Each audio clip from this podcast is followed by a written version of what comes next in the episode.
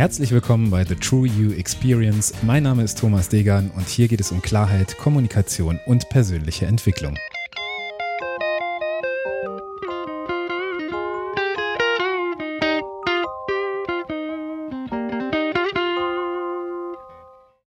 Episode 89. Der Unterschied zwischen Deal und Vereinbarung. Ja, warum diese Episode? In den letzten Tagen habe ich einen äh, ganz interessanten Beitrag gelesen auf LinkedIn. Da ging es um das Thema Deal und Vereinbarung. Und da beschreibt ein Agenturchef eben die Situation, dass eine Mitarbeiterin äh, Teamleiterin werden wollte und hat diesen Wunsch nie kommuniziert. Das heißt, sie hat keine Vereinbarung mit dem äh, Geschäftsführer, mit der Geschäftsführung getroffen, ähm, die beschrieb, was zu tun ist, damit sie eben diese angestrebte Teamleitungsposition annehmen kann irgendwann. Was aber passierte, war, dass sie mit sich selbst einen Deal am Laufen hatte. Und der lautete folgendermaßen, sie dachte eben, dass wenn sie ähm, möglichst viel tut und ähm, Kontrolle in ihrem Team hat, wenn sie viele Überstunden macht, dann zeigt sie eben damit, dass sie absolut unentbehrlich ist und dass ohne sie nichts läuft im Team.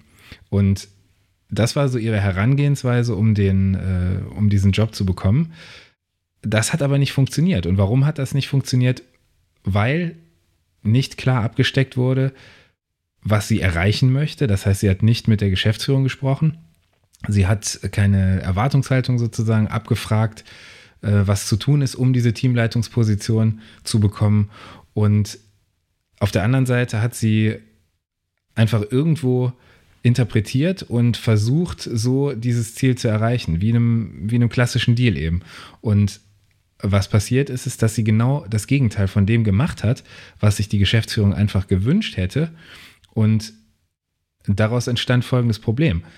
Sie hat einfach gezeigt, dass sie unentbehrlich für dieses Team ist.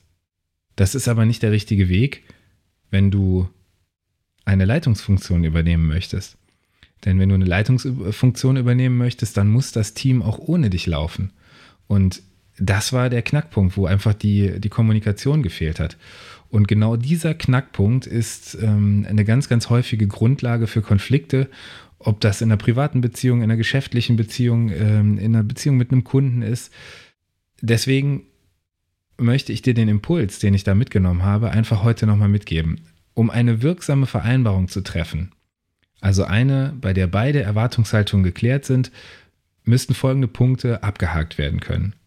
Zum ersten muss ein klar und deutlich kommunizierter Wunsch da sein.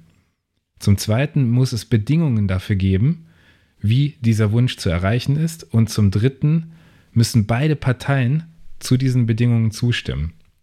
Das heißt nochmal kurz zusammengefasst, was heißt das für dich? Eine Bedingung plus eine Zustimmung ist eine Vereinbarung. Damit kannst du arbeiten. Eine implizite Erwartung, gepaart mit Hoffnung, ist nur ein Deal und damit kannst du schwierig arbeiten. Ich bin gespannt, was du daraus mitnehmen kannst. Melde dich gern, ich freue mich von dir zu hören. Mach's gut und bis dahin, dein Thomas.